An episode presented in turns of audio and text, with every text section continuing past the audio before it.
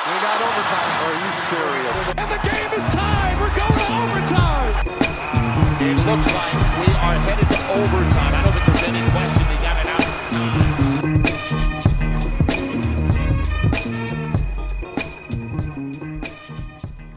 Overtime Spezial. Alle reden über die Playoffs, wir noch nicht. Wir Nein. sprechen.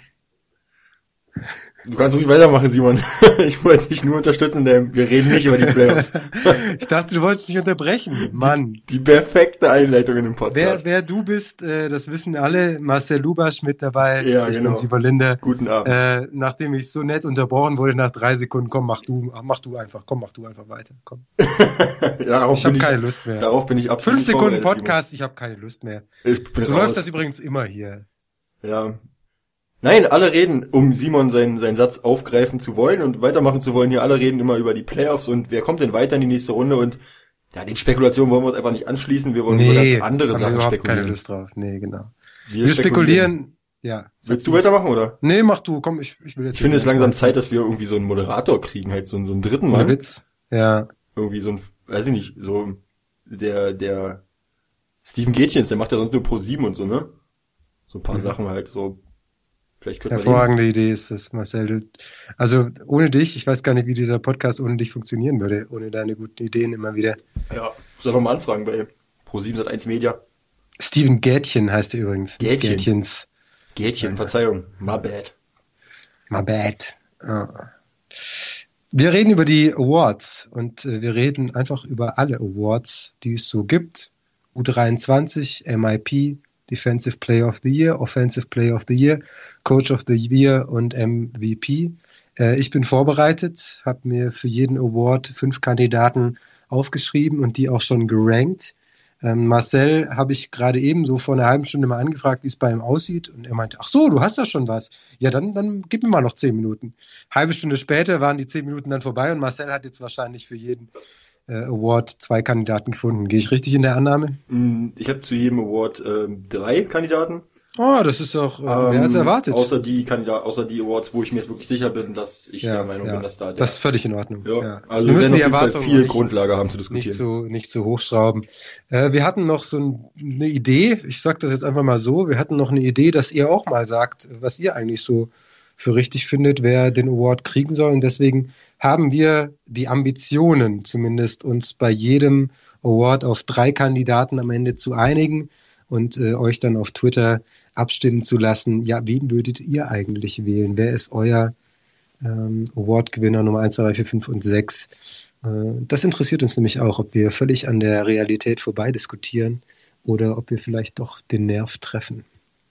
Ich denke, wir treffen da schon ganz gut den Nerv, aber die Awardvergabe ist ja dann doch immer ein bisschen schwammig, wer da welche Stimme bekommt und ähm, ich finde die Stimme der der Fans, der der Leute, die Basketball ausmacht, die ist dann schon ähm, ja sehr gewichtig, denke ich. Deswegen ist mir das besonders wichtig, dass wir da auch die unsere Hörer damit ins Boot holen und mal schauen, was was die jetzt ähm, für eine brisante Meinung haben zu den Awards. Genau. Ähm, das wird dann auf Twitter vermutlich Ja, sein. Ich denke auch. Wissen wir auch noch nicht so genau. Wir, da sind wir ungefähr so gut vorbereitet, wie Marcel vor einer halben Stunde gut vorbereitet ist jetzt auf gut, diesen Simon. Podcast. Ist gut. okay, reicht. Wir steigen ein, würde ich vorschlagen, oder? Genau, lass uns anfangen. Wir beginnen mit dem Award für den besten U23-Spieler. Wichtig zu wissen ist hier, da kommen alle Spieler in Frage, die am 1. Januar 1993 geboren sind oder Später. später. Ja. Ja. Ist übrigens meine letzte Chance, diesen Award zu gewinnen dieses Jahr. Du, bei dir ist es schon ein bisschen länger her. Ja. Tatsächlich. Jetzt kullert mir Einleitung leise eine schiefgegangen. Träne, Ja, sag mal, sag mal, eine, wen, wen hast eine du da? Träne, die Wange Wie, wie, viele, wie viele Kandidaten hast Ich du? habe denn? zwei Kandidaten. Zwei Kandidaten. Ja. Ich habe fünf. Vor allen Dingen auch witzig, dass ich gesagt habe am Anfang, ich habe zu allem drei. Wär's mit zwei? Marcel, ey. ähm, da hört's schon auf ich ich habe ich hab fünf. Ähm, soll ich, ich mach, machen wir mal so. Ich sag mal meine, Er- mein, meine Plätze fünf, vier und drei Genau. und dann steigst du ein. Platz fünf, den hast du wahrscheinlich äh, unter den ersten zweien. Platz fünf ist bei mir Ismet Akpinar. Hast du den bei deinen ersten zweien dabei? Nein, die habe ich Wow. mir in Klammern Okay. dazu geschrieben, aber Mhm. da erkläre ich gleich warum. Okay. Äh, also ich habe ihn einfach auf fünf, weil ich mir noch viel, viel mehr von ihm erhoffe. Ich mag ihn sehr. Ist ein mutiger Spieler. Ähm, in der Zeit, in der Einsatzzeit kriegt, wirkt er für mich deutlich souveräner als äh, im letzten Jahr noch. Äh, auch wenn, wenn die Statistiken sich nicht so sehr verbessert haben. Deswegen, ähm, ich mag ihn sehr. Ähm, wird, kann mir vorstellen, dass er noch deutlich besser wird. Er ist auch noch relativ jung. Ähm, er ist 20. noch einige Zeit da dabei bei diesem, ähm, in dieser Kategorie ist nämlich 1995 geboren. Also wird die nächsten zwei Jahre auch noch die Chance haben, diesen Award zu gewinnen. Das kann ich mir schon vorstellen. Ja.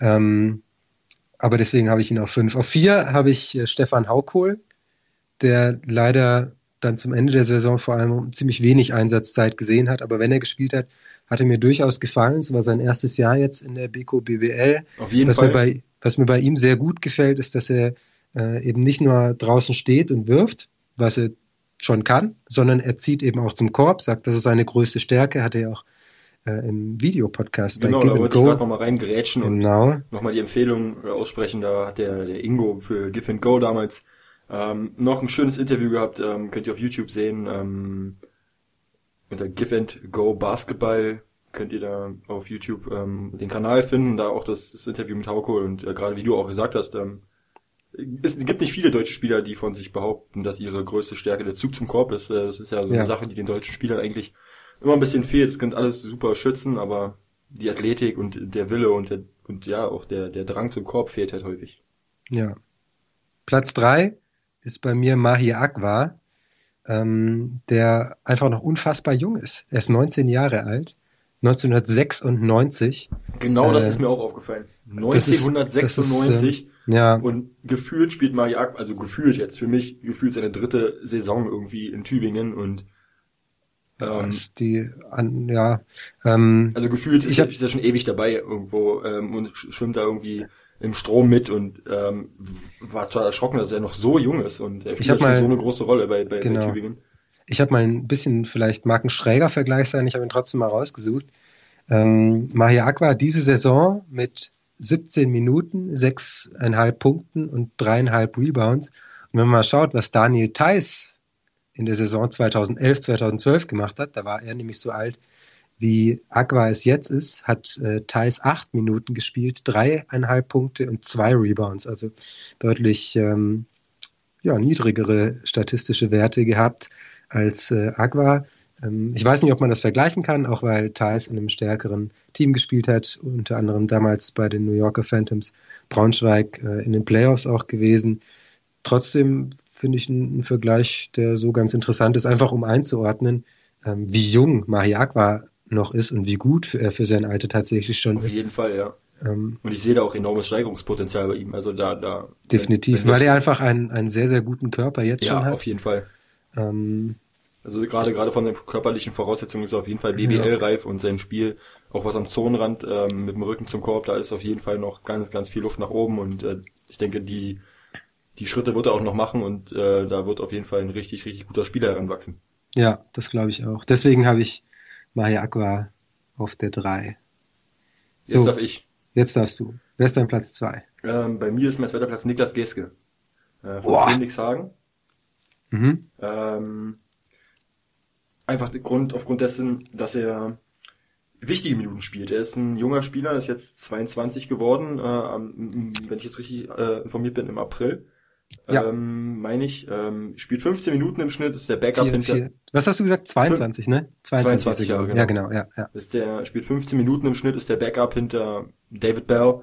Ähm, das sind halt, wie gesagt, wichtige Minuten. Das ist jetzt nicht irgendwelche Garbage Time, wo er am Ende des Spiels, wenn's, wenn's, wenn's, ähm, wenn das Spiel entschieden ist, dass er dann reinkommt oder er spielt am Anfang des Spiels mal kurz oder so. Nein, das sind halt wirklich wichtige Minuten, um, um David Bell seine Verschnaufpausen zu geben. Ähm, er, er organisiert das Spiel ruhig, er, er übernimmt Verantwortung, er fordert, ich, fordert auch seine Abschlüsse ein. Also er ist jetzt nicht so, dass er einfach nur blind den Ball weitergibt, was viele junge Spieler einfach machen, ähm, die Verantwortung abgeben, sondern er nimmt auch einfach wichtige Würfe. Er nimmt auch Dreier einfach äh, um, und scheut nicht die Verantwortung. Das gefällt mir besonders gut bei Niklas Geste. Gibt es bei Phoenix Hagen wichtige Würfe? Da darf, da wirft, ist doch jeder Wurf irgendwie. Ja, aber du hast das als junger Spieler hast du schon irgendwie so ein bisschen die Scheuklappe, Okay. äh, die, Mhm. die, die Scheuklappen Ja, ich verstehe, ich verstehe, dass glaube, du- ich weiß, was du meinst, ja. Also, dass du halt, ähm, er scheut nicht davor, die Verantwortung zu übernehmen und einfach draufzuhalten, ähm, was du als junger Spieler nicht unbedingt immer machst. Also du willst ja nicht unbedingt immer ähm, wird Ich glaub, alles ja. richtig machen natürlich. Und Ich glaube, es ist ein, es ist ein Vorteil für ihn definitiv, dass er bei Hagen spielt, weil du bei Hagen Fehler machen darfst, weil jeder Fehler macht und auch jeder Fehler machen darf, weil es einfach so schnell geht. Ähm, ich glaube, das ist ein Vorteil für ihn, aber bei ihm, ähm, also ich hatte ihn jetzt gar nicht in meiner Liste.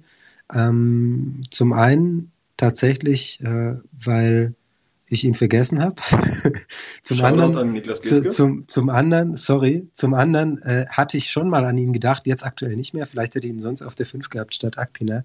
Zum anderen, weil er, weil er für mich äh, irgendwie schon, ähm, weil, weil Hagen irgendwie sch- schwierig zu vergleichen ist mit anderen Vereinen tatsächlich. Also mir fällt das schwer, beispielsweise jetzt, ähm, wenn, wenn ich die Stärke von Offensivspielern vergleichen müsste und jetzt ein Spieler von Hagen, beispielsweise David Bell, und ein Spieler von Bremerhaven, wie beispielsweise Kyle Fogg, würde ich mich total schwer tun, die zu verteilen, einfach weil das, weil das so anders ist, wie die spielen, finde ich, finde ich ganz, ganz, ganz schwer vergleichbar. Aber, aber trotzdem äh, spielt er immer noch Basketball, ist jetzt nichts anderes, was er tut. Ähm, und ich denke, dass er da schon seine, seine, seine, also für mich auf jeden Fall einer der besten U23 ähm, Spieler der Liga und für mich die Nummer zwei hier.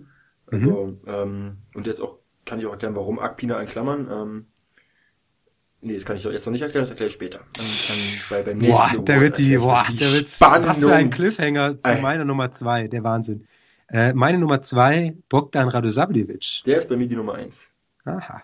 Was? Ja. Boah, du hast meine Nummer eins gar nicht drin. Ja, das ist aber der Ja, Haken. dann schieß, okay, mal los. Bog, Bogdan, ja, dann sag du doch mal was zu, zu Boggy 93. Boogie. Ja, ähm, auf jeden Fall. Nee, Boggy, nicht Boogie. Boggy? Boogie war woanders. ach, ja, Boogie Boogie war NBA. Sacramento. Ach, der war ja in der NBA. Korrekt. Mist, ey. Der Marcus Cousins ist Brother from Boogie. another mother. Okay. Ähm, mehr Minuten als im Vorjahr ähm, spielt er. Ähm, was ich ein bisschen schade finde, ist, dass er kaum Aufmerksamkeit ähm, bekommt. Ähm, auch also gerade medial. Ähm, ist, Findest du? ja, ich finde, er fliegt total unterm Radar. Es gibt total wenig Leute, die über über seine starken Leistungen reden. Also er ist jetzt in 27 Spielen von von in 27 Spielen von 34 Spielen ähm, ist er gestartet auf auf der Center-Position, ähm, hat 9,4 Punkte im Schnitt gemacht und 4,4 Rebounds geholt. Ähm, ganz wichtige Stütze im Team von äh, McCoy ähm, und hat einen Riesensprung nach vorne gemacht in dieser Saison. Ähm, kaum zu vergleichen ähm, mit dem Boggy von von Zeiten München und äh, also wirklich Riesenschritte nach vorne gemacht. Siehst, siehst, okay. Also ich habe äh, ich habe mir nämlich äh, so im Kopf ein bisschen notiert gehabt, dass ich diese großen Schritte bei ihm eben tatsächlich nicht sehe, weil er 2013, 14 hatte er acht Punkte, drei Rebounds im Schnitt. 2014, 15 hatte er acht Punkte, drei Rebounds im Schnitt und jetzt 2015, 2016 hatte er eben neun Punkte und vier Rebounds im Schnitt oder neuneinhalb und viereinhalb. Ähm, die großen Schritte, äh, klar, er spielt immer ein bisschen mehr, ähm, aber, aber die großen Schritte fehlen mir bei ihm so ein bisschen. Das, äh, Das ist interessant, dass du das denke, anders siehst. Ich denke, ich denke, dass, dass auch wenn man das natürlich, auch wenn man das natürlich, muss man auch sagen, nicht nur in Statistiken messen. Nein, natürlich nicht, aber ich, ich finde einfach sein, sein, sein gesamtes Auftreten, wenn du jetzt Spiele siehst von Tübingen, ähm, sehr, so, sehr solide, ähm, sehr selbstbewusst, also jetzt nicht, was du von einem 22-Jährigen erwarten kannst, sondern ist halt wirklich sehr sicher, wenn du 27 Spiele, es gibt nicht viele 22-Jährige, die sagen, wir sind in 27 Spielen gestartet, so, und, ähm, Mhm. das Selbstvertrauen musst du erstmal haben, dass du, dass du dann rausgehst und mit 22 Jahren 9,5 und 4,5 auflegst. So, das ist eine richtig gute Zahl und ich denke, für mich der beste U23-Spieler der Liga. Aber Ähm. jetzt kommt auch deine Nummer 1, da bin ich mal gespannt drauf. Äh, ja, also finde ich jetzt gar nicht überraschend. Paul Zipser. Hatte ich auch auf dem Zettel, habe ich aber nicht mit reingenommen. Paul Zipser ist für mich, ähm, also nicht nur für mich, denke ich, das absolute Top-Talent in Deutschland. Spielt voll mit bei ähm, einem sehr, sehr guten Club mit sehr, sehr vielen guten Spielern. Wird weiter größere Rollen übernehmen, entwickelt sich hervorragend. Ähm, ich bin absolut begeistert. Ich hoffe, dass er weiter mehr Spielzeit bekommt. Ähm, ich habe heute mir bei court-site.de, der tollen Seite von Jannis Schäfer, äh, mal angeschaut, wie die Mitteldistanzquoten von Bayern München so sind. Ja, auch sowas, auch mit solchen Dingen kann man seine Freizeit vertreiben. Und äh, da ist tatsächlich Paul Zipser der beste Spieler von FC, vom FC Bayern München. Ähm, wirft aus der Mitteldistanz sehr gut, hat aber insgesamt auch einen sehr, sehr guten Shotchart, trifft 60 Prozent seiner Zweier fast, trifft über, drei, über 40 Prozent seiner Dreier. holt Rebounds, spielt Assists. Ähm, also gefällt mir sehr, sehr gut. Ich hoffe, dass er, dass er nächstes Jahr mal im Schnitt über 20 Minuten spielt in München. Die, die Schritte gehen dorthin. Letztes Jahr waren es äh, im Schnitt 13. Dieses Jahr sind es im Schnitt schon 18 Minuten, die er spielt. Und ähm, Paul Zipse ist de definitiv für mich der ähm, ein, ein, ja, ein kommender sehr, sehr wichtiger Nationalspieler. Ist er jetzt schon ähm, und, und er ist noch so jung. Er ist äh, geboren 94, also wird auch nächstes Jahr diesen Award gewinnen, wenn er sich nicht verletzt, in, in meinen Augen. Für mich ganz klar Paul Zipse die Nummer eins. Würde ich sogar mitgehen. Also ich habe Paul Zipser nicht in der in der Diskussion, weil ich tatsächlich der Meinung war, er wäre älter. Äh, wäre, wäre das ist aber, aber jetzt mal, jetzt mal im Ernst. Also das ist natürlich, ist natürlich witzig jetzt so, wenn man das, wenn man das so hört. Aber äh, ich finde, das ist auch, also daran zeigt sich dann auch Qualität.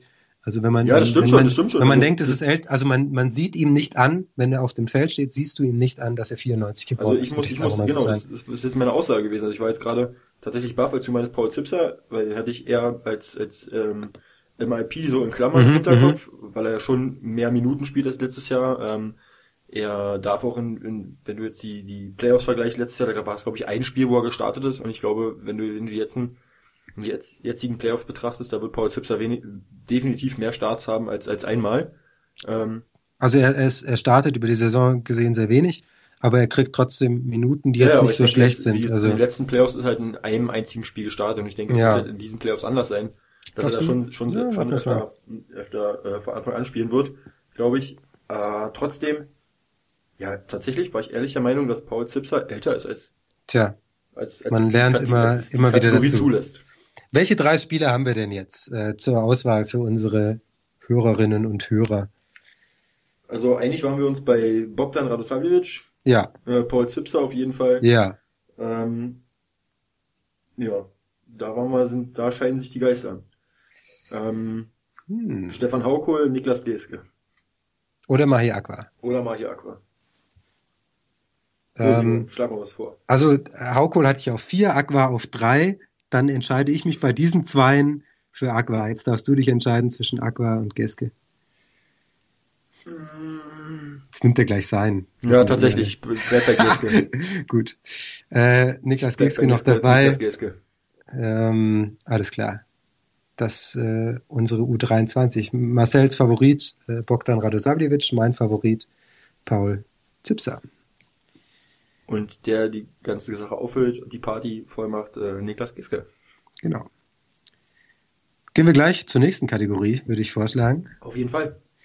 Ähm, MIP, Most Improved Player. Wer hat sich am meisten weiterentwickelt? Wie viele Kandidaten hast du denn, Marcel? Hier sind es äh, drei Kandidaten. Okay, ich habe tatsächlich sechs Kandidaten, ähm, oh. weil ich mich bei, bei zwei nicht entscheiden konnte. Ähm, sollen wir das wieder so machen wie gerade ja. eben? Ich fange einfach ja. mal an. Fang mal an. Ähm, auf der fünf einen geteilten fünften Platz zwischen zwei Spielern, die von einem größeren Club zu einem kleineren Club gewechselt sind und dadurch eine größere Rolle übernommen haben. Ähm, Carsten Tada, der von Bamberg nach Gießen gegangen ist, und Mo Stucky, der von Oldenburg nach Würzburg gegangen ist, die beide wichtige, wichtige Minuten natürlich hatten in einer in schwächeren Mannschaften, als sie in der letzten Saison gespielt haben, die mir beide sehr, sehr gut gefallen haben, ähm, die ähm, Verantwortung übernommen haben, die beide defensiv sehr stark gespielt haben, dann äh, Mostaki auch sehr, sehr wichtige Würfe getroffen hat. Ich erinnere an einige Drei-Punkte-Würfe, ich glaube gegen, gegen Gießen hatte da was drin gehabt und äh, ja, also Mostaki und, und Carsten Tada bei mir auf Platz 5.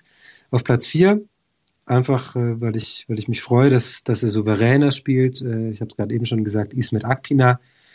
Und äh, Platz 3 bist du jetzt dran. Ähm, meine Kandidaten wurden allesamt schon genannt. Ist das dein Ernst? Ja. Wow.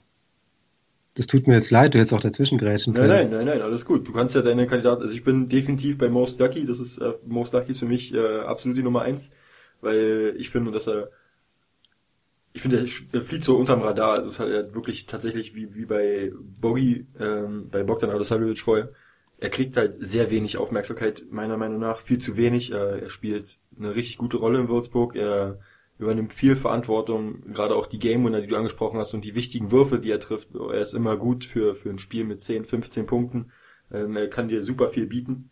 Ähm, bei Ismet Akpina genau dasselbe. Ähm, ich habe ihn ja hier in Berlin halt quasi seit seiner, also ich, ich habe quasi hier in Berlin angefangen, Basketball intensiv zu verfolgen für basketball.de oder ehemals Court Review, ähm, als Ismet Akpina damals hierher kam nach Berlin und ähm, habe halt so seinen Weg immer mitbegleitet, hatte damals das Interview für, für, für Court, für Court Review noch, ähm, als Ismet Akpina in seinem zweiten Jahr war, ähm, für mich halt persönlich hier zu sehen, so was er für, für eine Entwicklung gemacht hat, die ihm viele nicht zugetraut haben. Viele meinten, okay, es wäre besser für ihn, wenn er halt äh, zu einem kleineren Club geht und dort Minuten sammelt, aber er hat sich halt hier durchgeboxt, durchgebissen, hat sich ist durch eine sehr, sehr harte Schule bei Obradovic gegangen, äh, was auch sicherlich nicht immer einfach ist als junger Spieler, aber dass er sich durchgebissen hat und jetzt vom Jugend-Nachwuchsspieler, wie auch immer, zum soliden Rollenspieler geworden ist und guter Backup-Point Guard. Ähm, also da spielt er schon sehr, sehr wichtige und gute Minuten, deswegen ist er für mich auch jeden Fall, auf jeden Fall ähm, ein Kandidat für ein MIP.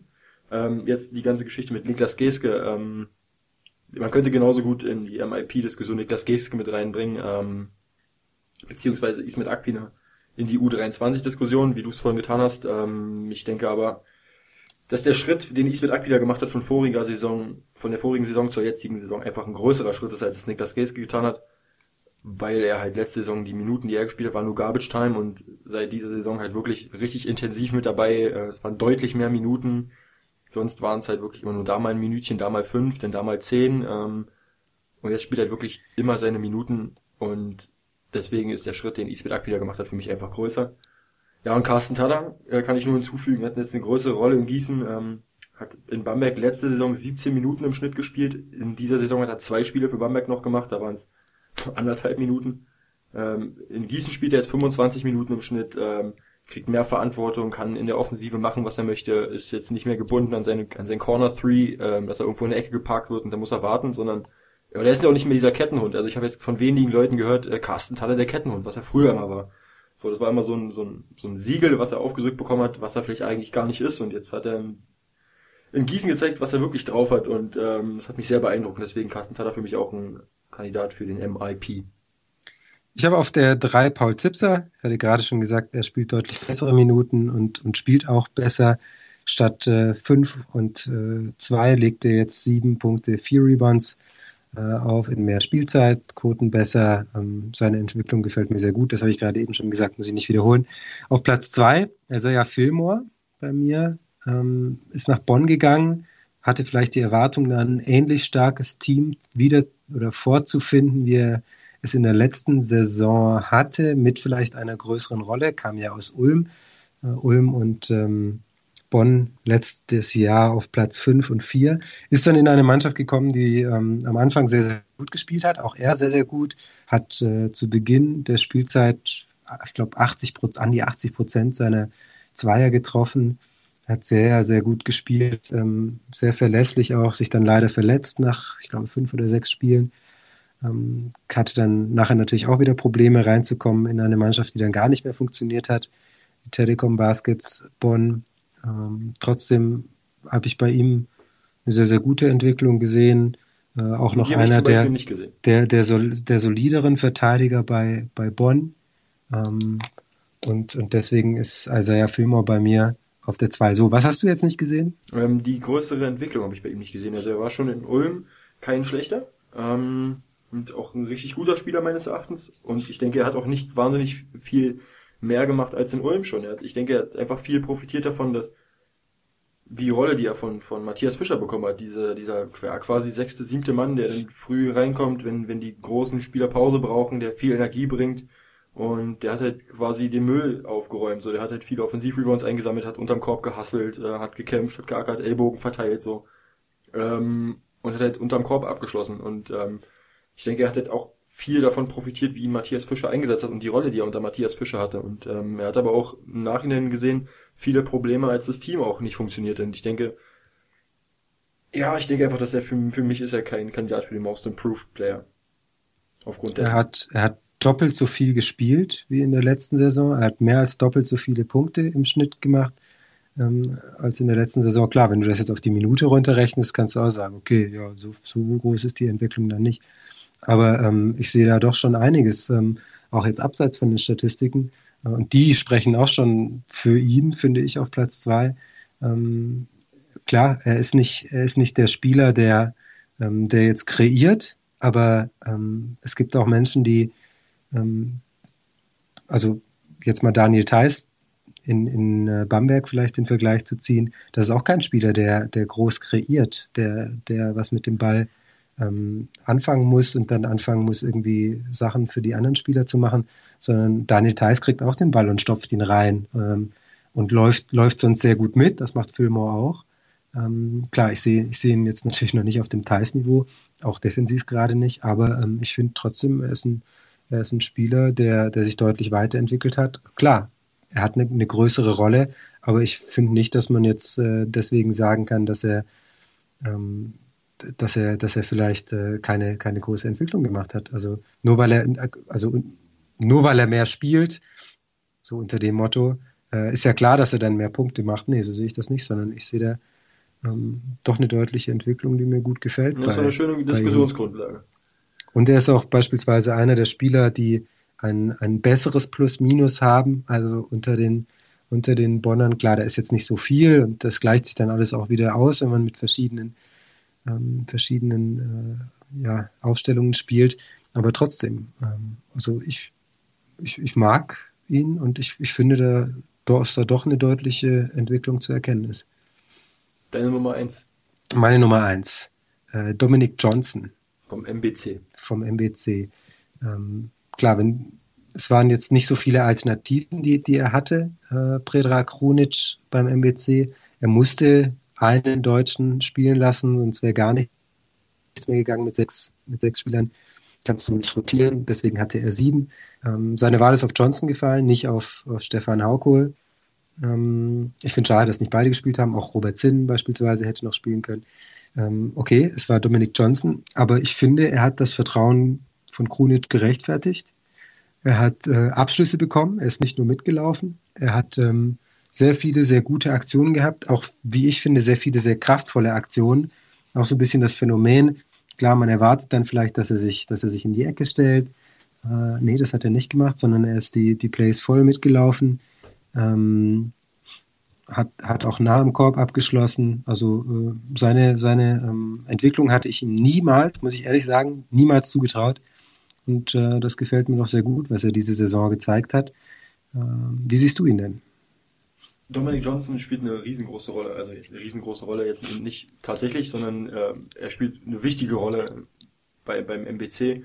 Ähm, hätte ich ihm so nicht zugetraut, muss ich ehrlich gestehen. Ich habe auch ähnlich wie du gedacht, dass ja, dieses typische, diese typische Rolle von einem, von einem, von einem Shooting Guard, so in der Ecke stehen und warten, wenn du einen Point Guard hast, wie Marcus Hatton zum Beispiel oder, oder Franz Massonet, die halt viel den Ball in der Hand brauchen, dass er halt wirklich geparkt wird, aber genau das war nicht der Fall. Er ist Pick and Rolls gelaufen, er hat Verantwortung übernommen in der Offensive, hat viel gekämpft und viel Energie gebracht in der Defensive, ähm, ist Fast Breaks gelaufen, hat wichtige Dreier genommen. Ähm, deswegen, ich habe ihn leider nicht auf meinem Zettel. Ähm, aus Zeitgründen sage ich jetzt mal einfach so. Ähm, aber tatsächlich doch, ähm, da muss ich dir recht geben, schon ein Kandidat für den Most Improved Player, ja. Also er hat letztes Jahr in Braunschweig gespielt, hat da neun Partien gemacht, äh, im Schnitt zwei Minuten gespielt. Äh, insgesamt hat er 19 Minuten gespielt in der letzten Saison. Diese Saison hat er durchschnittlich pro Partie 25 Minuten gespielt. Letzte Saison insgesamt fünf Würfe genommen. Diese Saison insgesamt aus dem Feld 217 Würfe. Die Quoten sind nicht, nicht überragend. Äh, 43 Prozent Zweier, 36 Prozent Dreier. Die waren aber beim MBC bei wenigen Spielern überragend, das muss man auch sagen. Und ähm, insgesamt äh, hat mir das sehr, sehr gut gefallen. Und äh, also wenn, wenn er nicht ähm, Most Improved Player wird, wer dann? Ja, gehe ich mit. Gehe ich absolut mit Simon. Okay. Unsere drei Kandidaten. Unsere drei Dominic Kandidaten. Johnson definitiv. Auf jeden Fall. Unser Favorit, würde ich jetzt mal einfach so Ja, gehe ich festlegen. auch mit, ja. Ähm, ich ich lege Fillmore noch auf die Liste. Und wen, wen nimmst du noch mit drauf? Fillmore mit auf die Liste. Ja. Wenn du Geske auf U23 nimmst, nehme ich Fillmore auf MIP. So ist das. Deswegen habe ich übrigens dich vorher auf, aus, deswegen habe ich dich vorher auswählen lassen, um einmal so einen Joker zu haben, um dir was reinzudrücken. So, hiermit ist es geschehen. Ähm, ich bleib bei, bei Carsten Tada. Alles klar. Du setzt auf die Gießener Fanbase. Meinst du? Ja. Das habe ich jetzt Okay. einfach nur so gesagt. Ich dachte halt, ja, okay. Ähm, unsere drei Kandidaten Dominik Johnson, Isaiah Filmer und Carsten Tada. Bist du bereit für die Defensivspieler des Jahres? Okay, ihr hört, Marcel ist absolut bereit für die Defensivspieler des Jahres. Wenn er lacht, dann ist er mal. Hervorragend. Nee, was ist denn los? Also erzähl mal, wieso lachst du denn so? Ich verstehe das gar nicht. Also ich muss. oh Mann. Ihr Ja, müsst wissen, ihr müsst wissen, hier wurde gerade etwas rausgeschnitten. Ja, ich Ähm, den Simon darauf es ist das erste Mal, das bisschen erste Mal, dass. Dass in diesem, das ist das erste Mal, dass in diesem Podcast was rausgeschnitten wird. Ich habe den Simon äh, darauf hingewiesen, dass, Darauf hingeschnitten, jawohl. ich habe den Simon darauf hingewiesen, dass wir mal kurz einen Cut machen müssen, weil er sich doch sehr verschnuppert anhört und seine Nase mal putzen müsste. Verschnuppert heißt auf Deutsch, für alle, die nicht aus Berlin kommen, verschnupft. Nase ist genau. zu, ganz einfach. Jedenfalls habe ich ihm darauf hingewiesen, dass äh, seine Nase ein bisschen verschnupft ist und er sich doch mal die Nase putzen könnte. Und dann äh, hat er halt losgetrötet. Ich meinte, oh, das Tröten müssen wir aber drin lassen. Das dürfen wir nicht rausschneiden. Und, und dann äh, Simon ganz noch. Hallo, herzlich willkommen beim Overtime Podcast. Heute bei uns zu Gast Benjamin Blümchen. So ist das. Benjamin Blümchen heute mit am Start. Ähm, Lass uns weitermachen. mit wir, wir machen weiter. Äh, Benjamin Blümchen wäre sicher ein guter Defensivspieler, weil er sehr breit ist äh, und unter Ja. dem Korb sicher aufräumen könnte. Sicher. und vielleicht auch den einen oder anderen Ball mit seinem Rüssel blocken könnte. Wir haben trotzdem andere Kandidaten. Ich habe wieder fünf Stück. Wie viele hast du? Ich lasse dich vor vorlegen. Ich habe drei. Okay. Meine Nummer fünf, Rocky Trice. Immer noch stark, wenn auch kaum beachtet. Man hat sich fast daran gewöhnt, dass er einfach ein sehr, sehr guter Defensivspieler ist. Äh, übernimmt oft den, den besten Spieler des Gegners, gerade auch äh, wenn bei Ludwigsburg Tekel Cotton fehlt, was ja jetzt schon seit einiger Zeit der Fall ist. Rocky Trice immer noch hervorragend, drei Jahre lang in Ulm super Defense gespielt, ein Jahr in Göttingen super Defense gespielt und jetzt, seitdem er wieder in der Liga ist, spielt er immer noch super Defense, deswegen auf Platz 5 bei mir Rocky Trice. Bei mir auf Platz drei springe ich mal gleich Ah. rein, um nicht noch ähm, alles wiederholen zu müssen. Dann am Ende ähm, bin ich auch bei dir. Bei mir ist er Nummer drei. Platz 4 ist bei mir Daniel Theiss. Könnte man definitiv auch höher, setzen, gerade oder auch schon, weil äh, Coach Koch ihn ja auch äh, gewählt hat als seinen Defensivspieler des Jahres. Äh, nicht gewählt, aber er hat gesagt, er würde ihn wählen, wenn er wählen würde. Das hat er auf Telekom Basketball so gesagt. Und ähm, Daniel Theiss, super Entwicklung gemacht. Und ich, mir ist da wichtig, jetzt nicht seine Blogs oder sowas zu sehen. Es gibt ja manche äh, Menschen, die äh, Defensivspieler danach raten, wie viele Blocks sie haben oder wie viele Steals sie haben. Ähm, nein, darum geht's mir nicht, sondern mir geht's darum, dass er, dass er sehr, sehr gute Entscheidungsfindung hat, wann muss er switchen, wann muss er bleiben, dass er am Gegner dran ist, dass er eine sehr, sehr gute Athletik hat, die einfach, einfach hilft mitzugehen, äh, eins gegen eins zu verteidigen. Das kann er auch, deswegen bei mir auf Platz vier Könnte auch, könnte auch höher sein, definitiv. Aber ich habe halt noch drei Kandidaten. Ja, ich höre. Hast, hast du, hast du Thais gar nicht drin? Nee, das habe ich nicht Ja, drin. interessant. Weil ich, ich bin halt kein Fan von, also ich, ich sehe ihn schon sehr als sehr starken Verteidiger, aber ich bin kein Fan von ähm, diesen, ja, wir hatten letzte Saison die Diskussion mit Trevor Mbakwe, äh, viele Blocks, ergo gleich Defensive Player of the Year. Ja, aber das meinte ich ja gerade nicht. Also ich, aber ich, ich habe ihn schon ja, als soliden Verteidiger, der auch sicherlich durchswitchen kann von 1 bis 5 und alles verteidigen kann, auch kleinere Gegner. Alles. erinnere dich, erinnere dich dran, wann war das? Das war letzte Saison, äh, als er irgendwie gefühlt der Einzige in der Liga war, der Khalid El Amin stoppen konnte. Also das Ja. äh, zeigt schon, was er kann. Und ähm, also äh, ja, ich müsste ihn eigentlich höher haben als vier, aber ich habe ihn jetzt auf vier. Auf Platz drei Bryce Taylor, der einfach so unfassbar gut ist. Viel mehr muss ich dazu gar nicht sagen. Ich glaube, das, das weiß Spricht jeder. für sich, spricht für sich. Ähm, wenn man einmal ein Spiel von Bryce Taylor gesehen hat, in dem er einen, einen guten Spieler kaltstellen musste, das hat er gemacht. So, Ja. Ganz einfach. Ja. Hast du ihn auch drin? Ja, Bryce Taylor ist meine Nummer zwei, ähm, ohne Frage. Bryce Taylor kennt jeder, der- also jeder Fan kennt Bryce Taylor mittlerweile, ähm, ist für mich der beste Verteidiger, zweitbeste Verteidiger für mich. Ähm, ja, brauchen wir nicht viel, viel zu sagen. Also einer der wichtigsten, wichtigsten Spieler, wenn nicht sogar der wich, wichtigste Spieler in München, ähm, ohne Frage. Ist der wichtigste, würde ich schon sagen. Ja. Ja, ja, stimmt. Ähm, Platz Nummer zwei ist bei mir Nicolo Melli von Bamberg, Ja, okay. der mir in der. Defensive hervorragend gefällt. Ist auch kein Geheimnis, weiß jeder, dass er da sehr gut ist. Äh, bei Melli finde ich interessant, er ist auch noch ziemlich jung. Viele, oder was heißt ziemlich jung? Er ist 91 geboren, sprich er ist jetzt 25, also ein Jahr älter als Daniel Theiss, spielt aber mit einer solchen Ruhe, einer solchen Abgeklärtheit, ähm, in der Offensive auch, aber in der Defensive finde ich noch mehr und äh, er bewegt sich immer richtig. Ähm, er ist so ein bisschen, so ein bisschen der, der Brian Qualley in der Defensive. Er ist total langweilig eigentlich, aber es ist trotzdem schön, ihm zuzuschauen, weil alles sehr, sehr flüssig ist. Sehr, sehr, ähm, jetzt nicht total explosiv oder spektakulär, aber einfach sowas von ultra solide, dass er für mich äh, auf Platz zwei steht hier. Okay. Sehr interessant, ja, gehe ich, geh ich mit. Ähm, also für mich jetzt, ähm, ich sehe ihn noch ja, ich sehe Bryce Taylor noch vor ihm, aber ähm, okay. durchaus, durchaus berechtigt und da bin ich auch vollkommen bei dir und gebe dir auch recht, da ähm, hast du, ja, mehr als recht geben kann ich dir nicht. das reicht mir. Das reicht Vielen Dank. Wahrscheinlich. Wen hast du auf der Eins? Der Aga Milosavljevic von Alba Berlin. Oh, okay. Warum?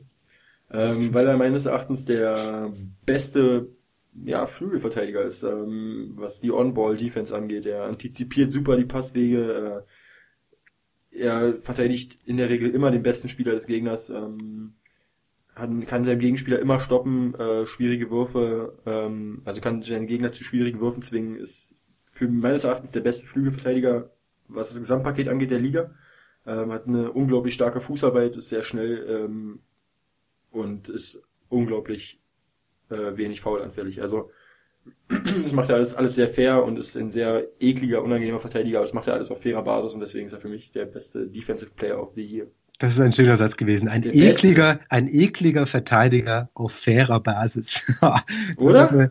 also wenn, wenn mir zu, zu Zeiten von Ubis Helmanis und Chris Enslinger und Co. mal jemand gesagt hätte, dass es äh, auf ekliger Basis auch faire Verteidiger gibt, da hätte ich nicht geglaubt. Aber jetzt haben wir einen Dragan Milosavljevic. Ja. Ich habe ihn da nicht drin. Ich äh, erkenne an, dass er ein ein guter Verteidiger ist. Ich sehe ihn nicht auf diesem, auf diesem Top, Top, Top-Niveau, wie Pep Guardiola vielleicht sagen würde. Super, super, super Spieler. Also super er ist ein, er ist ein super, super Spieler, aber ich habe einen, den ich äh, da noch höher ranken würde Quantum und der für mich ein, ein super, super, super, super, super äh, Verteidiger ist. Und Lücke. das ist nicht, nein. Ach, Hier, lass versuch, mich doch mal aus, keiner aus, keiner aus Frankfurt, einer aus dem Süden, einer, einer aus, aus Baden-Württemberg. Einer aus, wie bitte? Stoi, habe ich gesagt. Das ist russisch für Stopp. Ah. Aber ja, das, das spricht, spricht man in Ludwigsburg nicht so gut wie in Berlin. Ja. Ähm, nein, aus, aus Baden-Württemberg. Dann schlag mal vor. Wen hast du denn? Chris, Chris Babb. Oh, Chris Babb, okay. Ist für mich, ist für mich der, der beste Individualverteidiger der Liga ähm, auf den kleinen Positionen zusammen mit Bryce Taylor. Äh, wenn, wenn der eine an die Kette nimmt, dann war's das halt. Und äh, also ich, ich bin ein ganz großer Fan von Chris Babb, weil er einfach so schnell, so athletisch ist, nach vorne, zur Seite, ähm, intelligent verteidigt. Also ich bin großer Fan von, von Chris Babb. Ist einer von den, äh, ja, von den Spielern, wo ich mir absolut wünsche, dass sie in der Liga bleiben, weil ich ihm einfach so, so gerne zuschaue. Auch in der Offensive, weil er ein hervorragender Werfer ist. Ähm, und auch richtig heiß laufen kann, aber auch in der Defensive, weil weil es einfach so Spaß macht. Ähm, ich finde es ich find's großartig. Also was, was er leistet, äh, ohne ihn wäre Ulm äh, vielleicht auch in den Playoffs, aber nicht, erstens nicht siebter und zweitens nur, und zweitens nur knapp. Ähm, man darf nicht vergessen, Pierre Hen, äh, Perrier, hier, Perrier Henry ist ja auch noch gekommen bei Ulm verspätet, er ist auch ein guter Verteidiger, aber, und die zwei haben Ulm defensiv auf ein neues Level gehoben. Ja, und deswegen stimmt. ist Ulm Siebter geworden, wenn sie das letzte Spiel in Ludwigsburg gewonnen hätten, wo übrigens Chris Babb gefehlt hat, wie er auch in einigen Spielen davor gefehlt hat. Ähm, ja, wären sie vielleicht noch Fünfter geworden oder, oder noch höher. Bei, wenn Babb von Beginn an dabei gewesen wäre, hätte Ulm um das Heimrecht mindestens mitgespielt. Ähm, für mich Chris Babb Defensive Player of the Year. Die Aussage war gerade schön. Wenn Ulm Chris Babb nicht hätte, dann hätten sie wahrscheinlich einen anderen, aber der wäre nicht so gut. Ja. ja, ganz solide. Nein, ich bin, er ist ein, ein großartiger Spieler. Unsere Top 3. Chris Babb ist meine Eins, deswegen ist er gesetzt. Für dich ist Milosavljevic vermutlich ja, gesetzt. Ja. Und Bryce Taylor hatten wir beide, nehmen wir Bryce Taylor mit rein. Ja, das, also ja, Nico, Nicolo Melli, ähm, tue ich mich schwer, ihn rauszulassen. Ähm, aber wenn, wenn du Taylor auch drin hast, dann einigen wir uns auf Bryce Taylor. Ja, Taylor, Milosavljevic und Chris Babb Korrekt. Offensive Player of the Year. Wir gehen äh, ans andere Ende des Feldes. Wie viele Kandidaten? Hier habe ich Frage. einen Kandidaten.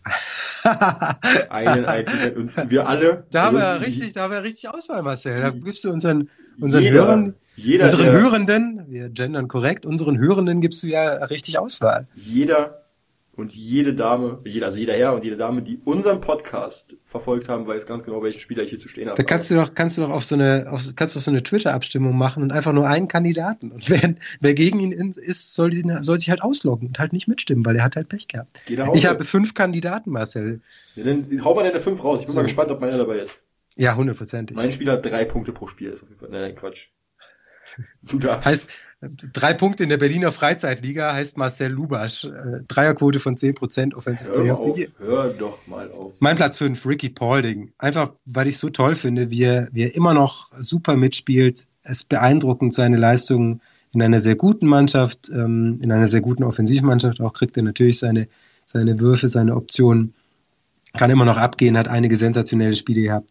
Meist solide. Ich mag es einfach, dass er immer noch in der Liga ist. Platz Nummer 5, Ricky Paulding. Platz Nummer 4 ist äh, für mich, äh, er ist für mich einer der besten. Wir machen das jetzt hier wie bei der, wie, wie heißt denn das bei, bei RTL oder so, wenn er Chartshow ist, dann moderieren die auch erst an und keiner weiß, wovon die Sprache, wovon Ah, die ja. Rede ist. Ja, ja. Also ähm, auf Platz Nummer 4 ist für mich einer, er ist für mich einer der besten Shooter aus dem Spiel heraus, kann ansatzlos werfen. Hat den findet besten seine- Undercut der Liga. Kommt aus Oldenburg? Ist Nee. der? Nee? Ah, Mist. Ich habe ich hab gerätselt. Ich bin, ich bin genauso spannend wie unsere Zuhörer jetzt wahrscheinlich in dem Moment. Ja, absolut. Er findet seine Mitspieler sehr, sehr gut meistens. Ähm, er trifft sehr gute Entscheidungen, ist schon länger in der Liga, Platz Nummer 4 aus dem Süden Deutschlands. Per Günther, Ah, der sehr Per gute Quoten Günther. hat. Der sehr, sehr gute Quoten ja, hat. das ist beeindruckend. Ähm, äh, also. Per Günther, alle sagen so, ja, Per Günther ist schon, schon gut so. Aber dass Per Günther so gut ist. ungefähr die gleichen Quoten auflegt wie John Theodore, wenn ich das mal so kurz äh, den Vergleich ziehen darf, das äh, glaube ich zumindest wissen nicht viele. Und auch Zumal wenn, Quoten, halt auch, auch wenn Quoten nicht alles so. aussagen, Per Günther ähm, ist toll. Also Also lass uns doch mal rüber vor reden. allem, vor allem offensiv finde ich Per Günther, also defensiv weiß jeder, dass er, dass er da nicht der Beste ist, weil er Probleme hat ähm, gegen stärkere Gegenspieler. Natürlich, klar, das liegt auch am Körper. Ähm, aber aber er, er legt einfach hervorragende Zahlen auf. Und wenn wir jetzt einfach mal den Vergleich ziehen zwischen, zwischen Per Günther und Jordan Theodore, und wenn wir das jetzt einfach mal statistisch machen, dann sehen wir, Günther 14,2 Punkte, Theodor 14,7. Beide spielen neun, knapp 29 Minuten im Schnitt. Ähm, klar, bei den, bei den Zweiern ist Günther deutlich besser, trifft äh, 7% besser äh, die Zweier. Bei den Dreiern ist er 2% besser, die Freiwürfe werfen ungefähr gleich, ist Theodor ein bisschen besser. Ähm, also Assists beide ungefähr fünf, Günther ein bisschen mehr, Theodor ein bisschen weniger. Alle schwärmen von äh, John Theodor. Ich finde, es ist Zeit, mehr von Per Günther zu schwärmen. Meine Rede, absolut. Gehe ich voll drauf ein. Ich finde, Per Günther ist halt mittlerweile so voll normal geworden, dass er halt, ja, ist halt gut, so. Und es nimmt halt auch jeder wahr und jeder sieht ihn auch als gut an, aber wie gut er eigentlich ist. Jetzt nimm mir zum Beispiel mal, wenn ich mich an das Spiel erinnere, äh, Alba gegen Ulm, ähm, das ist mir noch sehr im Gedächtnis geblieben, weil Günther einfach ein überragendes Spiel gemacht hat. Ähm, als, als Ulm ähm, das letzte Spiel gewonnen hat. Es war Günther Dreier genommen, ganz wilde Dinger, ganz verrückte Dinger gemacht und ähm, also für mich wirklich tatsächlich einer der besten Point Guards der Liga, ja. Ja, gehe ich voll mit. Also, also, Also, ich würde jetzt auch nicht, ich würde jetzt auch nicht sagen, dass der jetzt besser ist wie John Theodore oder nicht, sondern ich denke, äh, dass Jordan von- Theodore muss man, also sehe ich zumindest so, er ist einer auch trotz seiner sehr, sehr kleinen Größe, ähm, er ist ja nur, nur 1,82 offiziell, ähm, Günther 1,84, Theodore deutlich, für mich deutlich bessere Verteidiger. Ähm, aber, Fall, aber aber was die, was die Offensive angeht, für, für mich die beiden sind gleichwertig. Ja, Und du darfst nicht Jordan Theodore feiern, wenn du nicht gleichzeitig Per Günther feierst. es ist verboten. Es ist, es ist offiziell hier, ist vorbei Ab jetzt. jetzt. Ja, Ja, gehe ich mit. Verboten. so. Wird zur. Anzeige gebracht. Ja, definitiv. Jeder, der John Theodore feiert und Per Günther nicht, äh, wird hier irgendwie, weiß nicht, so ein Podcast-Pranger oder so brauchen wir. Der die wird Leute namentlich erwähnt. Wegen Ja. Shitstorm und so. Ja, wer Per Günther feiert, darf aber auch John Theodore feiern. Deswegen habe ich ihn auf der 3 äh, bei meinen Offensive Players of the Year. Ähm, er strukturiert Frankfurt, er ist so ein klassischer Gordy Herbert Point Guard, der sehr, sehr viel macht, der sehr, sehr viel Ball in der Hand hat. Ähm, gefällt mir sehr, sehr gut. Auch wie, wie schnell er sich an die Liga angepasst hat. Deswegen habe ich ihn, eigentlich habe ich nur deswegen vor Per Günther, weil er seine erste Saison in der BBL spielt und einfach so krass reingestartet ist und so gut spielt. Er ist äh, bezüglich des Scorings, ähm, ist er eine Bank. Ähm, eine Bank. Ist natürlich in Frankfurt immer gut, wenn man eine Bank ist. Zumindest John Theodore ist, äh, ist ein hervorragender Offensivspieler und deswegen habe ich ihn auf der 3. Bist Ich du noch mit? da? Ich bin noch da, ich bin okay, noch da. freut mich. Platz Nummer, ach so, jetzt, Moment mal, wen hast denn du, wen hast denn du eigentlich auf der 3? Ich habe nur einen Kandidaten. Ach so. ich hatte es schon wieder völlig vergessen. Gut, dann mache ich auch noch mal eine 2. Bryce Taylor, der beste Spot-Up-Shooter der Liga. Äh, Unfassbare Quoten legt er auf, trifft seit zwei Dekaden jeden Freiwurf und Dreier mindestens fast genauso gut. Ähm, einfach, einfach hervorragender Basketballspieler, der sich nochmal gesteigert hat, der wichtige Würfe trifft. Er ist nicht der, der kreiert großartig, aber er schließt einfach so unglaublich gut und sicher ab. Ähm, großer Fan von, von Bryce Taylor, nicht nur defensiv, sondern auch offensiv. Wenn man einen Blick wirft auf seinen Shotchart, und ich würde das wirklich jedem empfehlen, klickt mal auf court-site.de und wählt Bryce Taylor aus. Er hat vier, sage, also von diesen 1, 2, 3, 4, 5, 6, 7, 8, 9, 10, 11, 12, 13, 14, von diesen 14 ähm, verschiedenen Feldern, die es auf diesem Shotchart gibt, ist er bei vier Feldern unter dem Durchschnitt der Liga und da hat er jeweils maximal sechs Würfe genommen, also quasi nichts. Diese vier können, können wir quasi weglassen. Und bei bis auf einem allen anderen Feldern hat er mehr Würfe genommen und ist überall grün, hat er grüne Werte, ist also deutlich besser als der Durchschnitt der Liga. Und ich glaube, das sagt alles aus. Einfach, was für ein hervorragender Offensivspieler ist. Da, da leuchtet in, im wahrsten Sinne des Wortes, hat er von überall grünes Licht, kann diesen und äh, macht das auch hervorragend, schießt viele Dreier, trifft aus, aus äh, allen fünf Dreierpositionen, die es auf diesem Plan gibt, äh, besser als der, als der Liga-Durchschnitt. Ähm, einfach ein, ein hervorragender Offensivspieler. Deswegen bei mir auf Platz zwei. Jetzt deine Nummer eins. Meine Nummer eins, ähm, klar, Brad Wanamaker, der variabelste Spieler der Liga, Du der, hast meinen besten. Okay. der, der, aber das war doch klar, was jetzt kommt. Also er kann scoren, er kann passen, er kann, äh, er, er wirft, er zieht, äh, er macht, er, also wenn es sein muss, übernimmt er einfach. Wie viele Punkte hat er gegen Bayern gemacht? Waren es 29 oder so? Ja, kann sein. Ich weiß, ich weiß es Ich nicht mehr, aber 29 es, waren's. wenn es sein muss, dann, also in, in, an vielen, in vielen Spielen er- erkennt man seine Klasse gar nicht, weil er sie nicht zeigen muss. Aber wenn er sie zeigen muss, ist er dann, ist er dann oft da. Das hat man in der Euroleague gesehen. Und ähm, Brad Wanamaker ist so ein, so ein toller Basketballspieler. Offensiv, ah, grandios. Defensiv auch, aber, aber offensiv einfach noch besser. Und deswegen ist er mein, mein Offensivspieler des Jahres. Ich traue mich gar nicht meinen zu nehmen. Dragan Milosavljevic. Nein, mein Offensive Player of the Year, einfach weil er bester Scorer der Liga ist, Kyle Fogg. Ähm, Kyle Fogg ist der beste Scorer der Liga mit 18,2 Punkten. Dies ist das Ende des Podcasts. Auf Wiedersehen, schönen Feierabend. ähm, nein. Warum? Warum? Ganz einfach, Simon. Äh, Das ist der beste Scorer der Liga mit 18,2 Nein, Punkten. das kannst du doch nicht machen. Seine, der zweitbeste Scorer ist Brian Corley mit 15,5 Ja, Punkten. ja. Ähm, er hat solide Quoten aus allen Bereichen, hat in zwölf Spielen mehr als 20 Punkte erzielt. Äh, Er hat in 29 Spielen eine zweistellige Punkteausbeute erzielt. Er ist ein Lights-Out-Shooter, der von draußen alles trifft. Äh, Ja, kann- 36 Prozent, ja. Nee, Marcel, nee, komm, also wirklich nicht. Kyle Fogg ist, also jetzt, jetzt haben wir, jetzt haben wir was zu diskutieren, das freut mich. Kyle Fogg ist ein, Ich habe dich wenigstens er, ausreden lassen. er spielt, ja, okay, dann red du auch aus. Ich weiß, ich hab's verstanden. Come on. Also, Bitte. er ist ein Lights-Out-Shooter von außen. Er, er, er kann sowohl Inside und Outside scoren, so, ähm, ich will nicht, ich will nicht so wie Brad Wanamaker zum Beispiel. Klar, wir wissen alle, was, was er für Qualitäten hat, aber er ist für mich ein Kandidat für den MVP, Brad Wanamaker, weil er halt alles kann, weil er halt wichtig für sein Team ist, so, ähm, Kai Fogg ist auch wichtig für sein Team, aber trotzdem ist er für mich kein MVP-Kandidat, weil er halt Mhm. nur offensiv ähm, ein, ein Riesenwert Ja, hat, nicht so. mal, Er nicht ist, mal. ein, er ist ein Zocker, er ist ein, kann man ihm alles vorwerfen so, er ist ein Riesenzocker.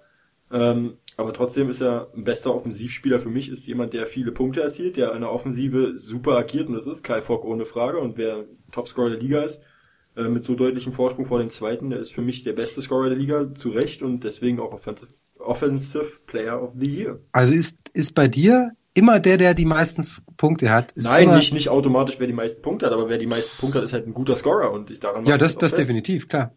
Aber, also, also, aber, also, ich bin völlig, ich bin, ich bin entgeistert gerade tatsächlich.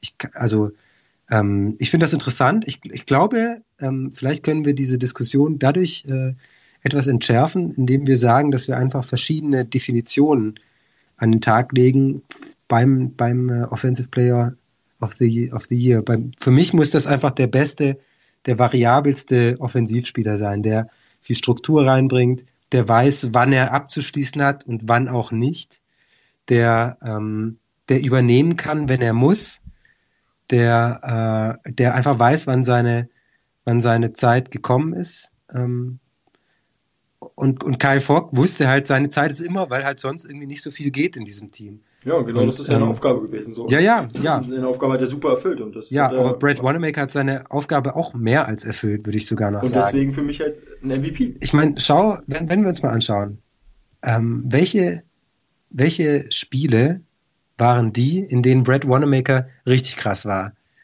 dann sehen wir, die 36 Punkte hat er, also er hat einmal 36 Punkte gemacht. Brad Wanamaker, das war bei der Niederlage gegen Frankfurt. Da hat er gemerkt, seine Mannschaft braucht ihn, sie sind nicht gut genug. Und dann hat er alles reingeworfen, was er hat. Hat er 36 Punkte gemacht. Es hat nicht ganz gereicht.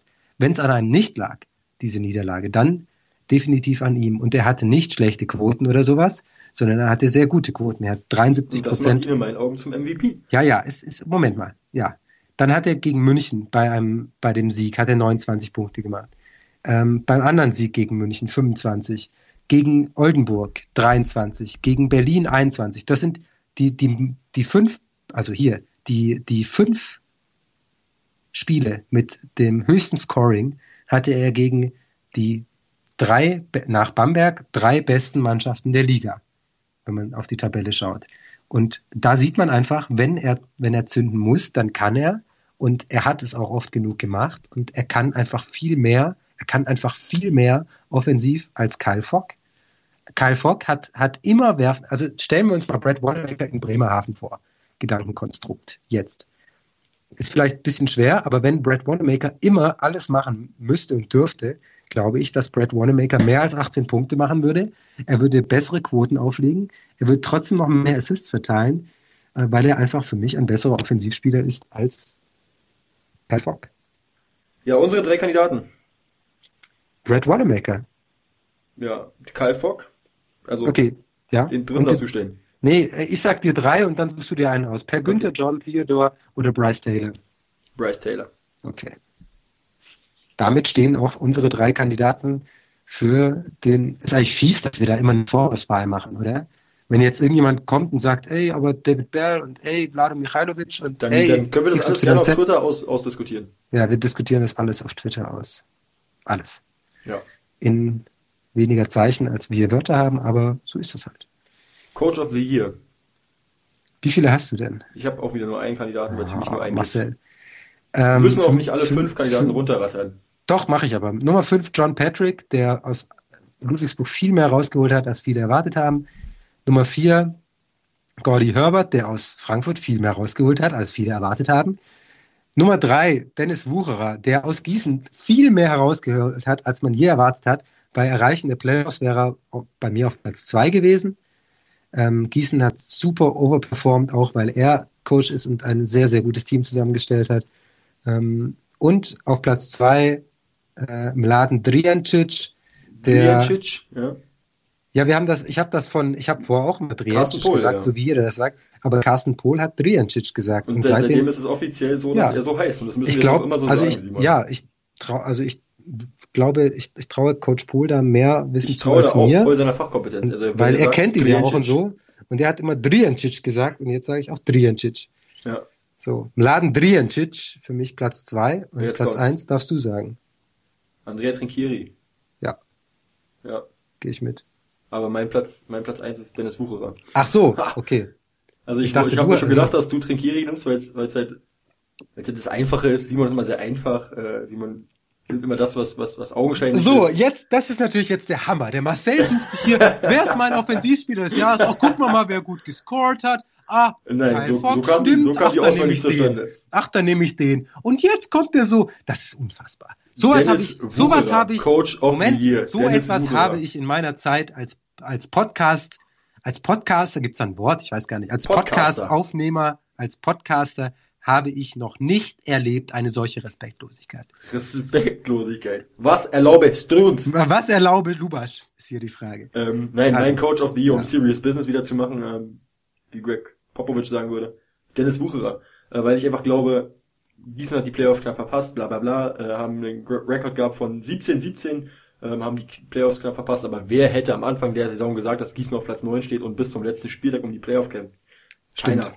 Ja. Ich jetzt nicht gesagt, das hättest du nicht gesagt, das hätte keiner sein Geld drauf verwettet, außer irgendein Bekloppter hätte bei Betty wahrscheinlich Geld drauf gewettet und hätte wahrscheinlich abgesahnt. Das sind die Leute, die auch bei, bei Le die auch auf Leicester City als englische Ja, genau, so eine ganz kaputten halt. Ähm, jedenfalls, ähm, ich denke, Basketball ist ein Players Game. Ähm, ich hatte die Diskussion mal mit Ingo vor kurzem, oder vor einiger Zeit, Basketball ist ein Players Game, es ist halt ziemlich überschätzt, ähm, was der Coach halt für Einflüsse hat. Der Coach hat nur bedingt Was? Einfluss auf ein Spiel. Quatsch. Lass Also mich doch mal ist so meine, wichtig. meinen Gedanken Okay. zu Ende bringen. Natürlich, er springt sofort rein in Blutgrätsche von der Seite, wenn ihm meine Aussage nicht passt. Das ist sensationell, meine Freunde. Ja, so muss das hier sein. Ja. Ähm, Basketball ist ein Players Game. Die, die, die Spieler spielen das Spiel und der Coach hat halt nur bestimmt Einfluss, ähm, bestimmten Radius Einfluss, was er, was er den Spielern auf dem Weg geben kann. Ähm, ich denke aber, dass er auch einen Hauptanteil daran hat, dass Gießen viele Spiele im vierten Viertel noch gedreht hat, dass sie im vierten Viertel nochmal aufgedreht sind, dass sie gut verteidigt haben. Ich erinnere mich da an ein Spiel, wo sie ähm, einen riesen Rückstand aufgeholt haben. Du wirst es wahrscheinlich noch wissen, ähm, gegen wen das war und wie viel. Aber ich glaube, da lagen sie mit, mit dieses vierte Viertel mit 21 Phö- Phoenix Hagen hat äh, gegen Phoenix Hagen haben sie das letzte Viertel mit 25 zu 3 gewonnen. Genau, genau, genau, das war's. Vermutlich weit bei bei 21, 10 irgendwie was. Aber jedenfalls ähm, hat er maßgeblichen Anteil daran, dass sein, dass sein Team ähm, solche Spiele der auch am Ende gewonnen hat. Der hat ähm, die richtigen Knöpfe gedrückt, ähm, hat die richtigen Mittel gefunden. Deswegen ist Dennis Wucherer für mich Coach of the Year. Für mich äh, ist er ist er eben auf Platz 3 gewesen.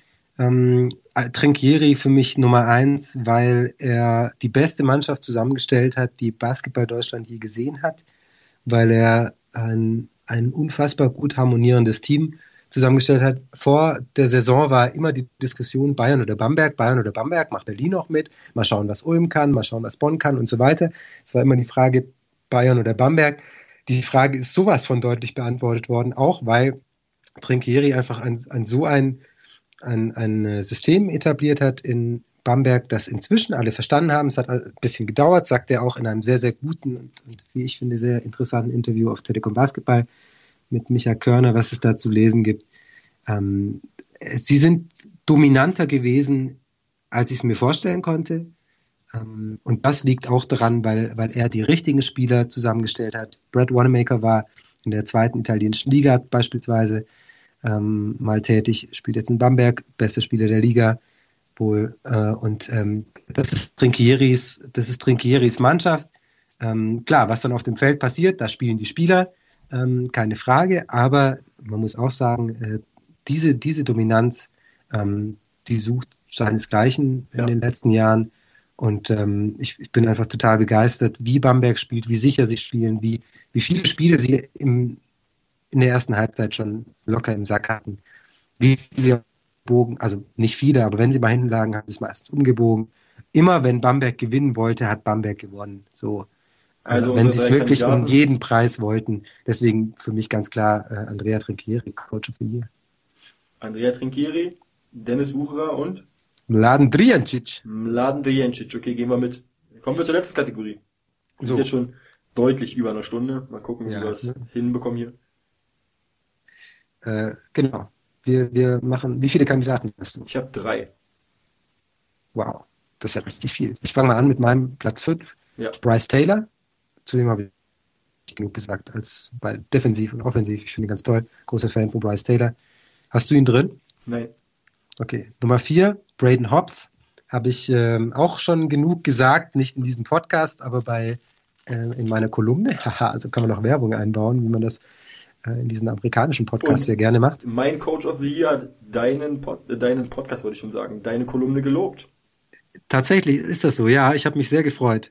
Der Ich ich hab mich- ich hab eine mich- Kolumne gelesen hat gesagt, Ich habe war mich sehr Er begeistert. hat wohl irgendwie auf der Saison, auf der Saisonabschlussfeier, wenn ich das richtig mitgekriegt habe, Genau. hat, er, hat, er, hat er irgendwie gesagt, äh, schöner Text, habe ich mich wirklich, habe ich mich toll, habe ich mich gefreut. Vielen Dank. Wenn Dennis Wucher diesen Podcast hört und noch nicht inzwischen in der Zwischenzeit abgestellt hat, Braden Hobbs ist mein MVP. Und Dennis, vier. hallo. Dennis, du bist mein Coach of the Year. Ja.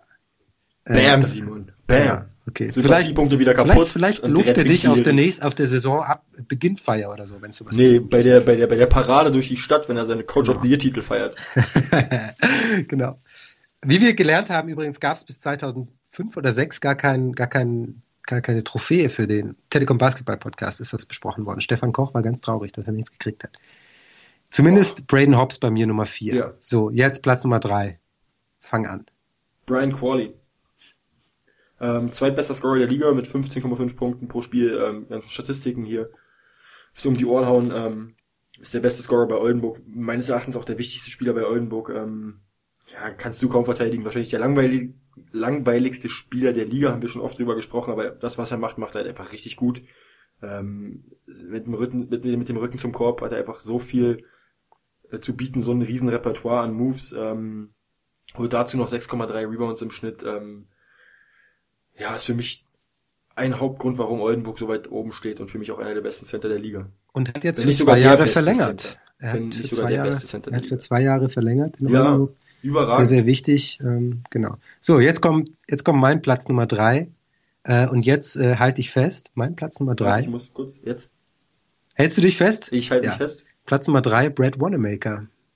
Ja, habe ich nicht mit mir Ähm, Platz 4. Er ist, er ist für mich, ich habe das gesagt, der beste Spieler der Liga. Ähm, aber ich glaube, dass so jetzt, das deckt sich natürlich jetzt nicht ganz mit dem, was ich vorher gesagt habe. Ich habe vorher gesagt, dass er vor allem in wichtigen, engen Spielen sehr, sehr gut da war.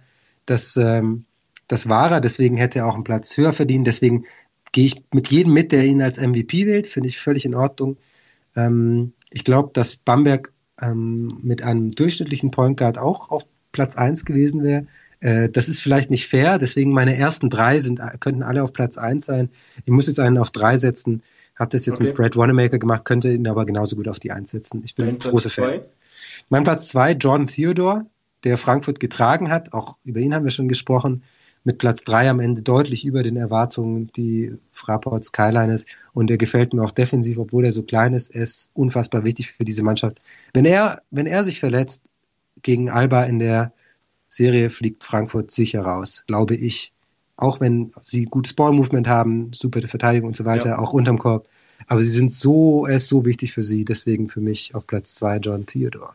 Bei mir ist auf Platz 2 Dragan Milosavljevic. Ähm, da habe ich mir wieder die Frage gestellt, wie definiert man MVP? Äh, Für einige ist es der beste Spieler der Liga, für die anderen ist es halt, Ja. wer hat den meisten, Ja. größten Einfluss auf sein Team und ich denke halt, bin halt wirklich der Meinung, MVP, Most Valuable Player, der wichtigste Spieler und wo wäre Alba Berlin ohne den Spieler? Alba hätte ohne Milosavljevic nicht den Pokal gewonnen, ähm, hat den Game Winner getroffen im Finale, im Halbfinale gegen Frankfurt waren es 21 und 9, die er aufgelegt hat. Er ist Albers zweitbester Scorer mit 12, nur 12,6 Punkten, ist der zweitbeste Rebounder mit 5,1, verteilt dazu noch 2,5 Assists, hat solide Quoten, ist einer der besten Two-Way-Player der Liga, also was Offensive und Defensive angeht, ist der wichtigste Mann bei Alba auf beiden Enden, an beiden Enden des Feldes, also von daher für mich Dragan Milosavljevic Platz 2. Platz Nummer eins, äh, ich gebe da gerne zu, dass ich da überhaupt nicht äh, objektiv bin. Ähm, einfach weil ich ihn persönlich kenne, weil ich, weil ich ihn einfach als Persönlichkeit schätze und weil ich ihn jetzt als MVP nicht nur für, für das Team sehe, sondern für den, für den ganzen Verein, weil er Identifikationsfigur Nummer eins ist in Ludwigsburg, äh, ist für mich MVP John Brockman. Ähm, geht immer voran, spielt immer mit voller Power, äh, nie eine, also nie ein Funken Resignation. Ähm, und er hat auch Dinge, die, die wenige andere Leute können. Äh, wen, kein anderer Center, würde ich behaupten, verteidigt so hoch wie er. Vielleicht Daniel Theiss, wenn man ihn als, als Center sieht und, und viel einsetzt, okay. Aber John Brockman, ähm, dazu der beste Rebounder der Liga, ähm, so äh, macht, macht das Ludwigsburg so viel Größe, also er ist stärker. jetzt nicht unbedingt der Ja. größte Spieler, so mit 2 Ja. Meter eins, ne? Ja, und, und er ist, er ist, also was, was Willen angeht, was, Kampf angeht, aber auch was, was äh, spielerische Klasse angeht. Er hat sich einen, einen hervorragenden Mitteldistanzwurf angeeignet. Wissen Ja. viele nicht. Schaut mal in seine, auch hier wieder die Empfehlung der Shotchart.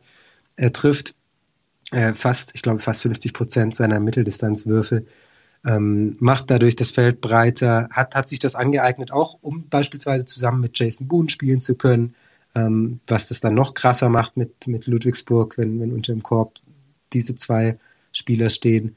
Ähm, er ist, er ist Gold wert. Wenn du in Ludwigsburg jemanden fragst, hier, was bei Ludwigsburg, äh, was beim Spiel letztens sagt, Jeder ah, nee, nee, aber, aber da spielt auch dieser Brockman so. Also jeder, jeder kennt John Brockman. Er ist unfassbar wichtig, nicht nur fürs Team, sondern für den ganzen Verein. Und äh, wie gesagt, ich, ich bin das, ich sehe das subjektiv, äh, mag sein, man, jeder, jeder darf auch einen anderen Spieler wählen. Wenn ich wählen dürfte, ähm, würde ich nicht nur aus persönlicher Sympathie, auch aus persönlicher Sympathie, aber auch, weil er einfach so ein großartiger Basketballer ist, so wichtig ist, äh, John Brockman wählen. Laudatio. Ende. Jordan Theodore, ähm, du hast es schon angesprochen, ich brauche nicht mehr viel über ihn sagen. Ähm, er ist nicht der beste Spieler, ähm, der beste Point Guard der Liga und auch nicht der beste Spieler der Liga, aber er hat einen unglaublich hohen Wert für sein Team, äh, hat, legt auch keine überragenden Quoten auf, aber er ist clutch, ähm, ist ein absoluter Crunch-Time-Player.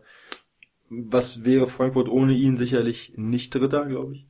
Ähm, macht Frankfurt unglaublich stark und macht Frankfurt auch besser. Ähm, ist der beste Scorer bei Frankfurt mit 14,7 Punkte übernimmt viel Verantwortung, ähm, weiß, wo der Korb hängt. Hat eine gute Entscheidungsfindung, weiß, wann er den Ball abgeben muss. Entscheidungsfindung, genau. Also manchmal über, hat, er, hat er den Hang zu überdrehen, aber dann kommt Ja, aber- sowas Unerwartetes, ja. dass er nochmal den Ball nochmal rauskickt oder so. Also er ist für mich einfach der MVP diese Saison. Auch jetzt, nimm einfach, wer nicht Jordan Theodore viel gesehen hat von ihm, müsste sich einfach nur das Spiel, wenn er es findet, irgendwo ähm, das Europe Cup Finale, FIBA Europe Cup Finale. Ähm, Reichen auch die letzten fünf Minuten. reichen die letzten fünf Minuten. Wer sich die letzten fünf Minuten vom Finale anguckt, der wird sehen, Jordan Theodore. Alter, krass. Clutch, Crunch Time, genau seine Zeit. Also da, wenn es richtig heiß wird, ist genau die Zeit von Jordan Theodore und deswegen ist er für mich ähm, der MVP. Wir einigen uns, äh, vermutlich einigen wir uns auf John Brockman, John Theodore und Brad Wanamaker auf den ersten drei Plätzen, oder? Ja, John Brockman, ah, ich lasse ihn dir. Also ich, ich nehme Brockman rein, du musst ihn nicht einnehmen, aber ich habe ihn drin. So. okay, dann, Wenn dann du wir uns Theodore nimmst, Theodore, äh, Theodore haben wir beide, aber dann nehmen wir Theodore, Brockman und, und Wanamaker, ist okay. ja, Wanamaker ist sowieso gesetzt. Ja. Ich denke, er wird es auch werden, da, keine Frage. Ähm, ich glaube, da müssen wir nicht, nicht viel diskutieren. Aber Okay. ähm, genau. Ja, wir sind durch, Marcel. Gerade mal so. Also Stündchen, Vor, gutes ja, Stündchen. Stündchen, gutes Stündchen, ja. Ja. Reicht dann auch wieder. Ja, war, war ein schöner, schöner. Aber war, war schön, interessant. Viele Namen, viele Names gedroppt. Ähm, Ja. freuen, freuen uns äh, auch über Zuschriften auf Twitter aller. Seid ihr komplett bescheuert? Wie könnt ihr denn Spieler A, B, C, X, Y, Z vergessen? Das geht gar nicht, Jungs.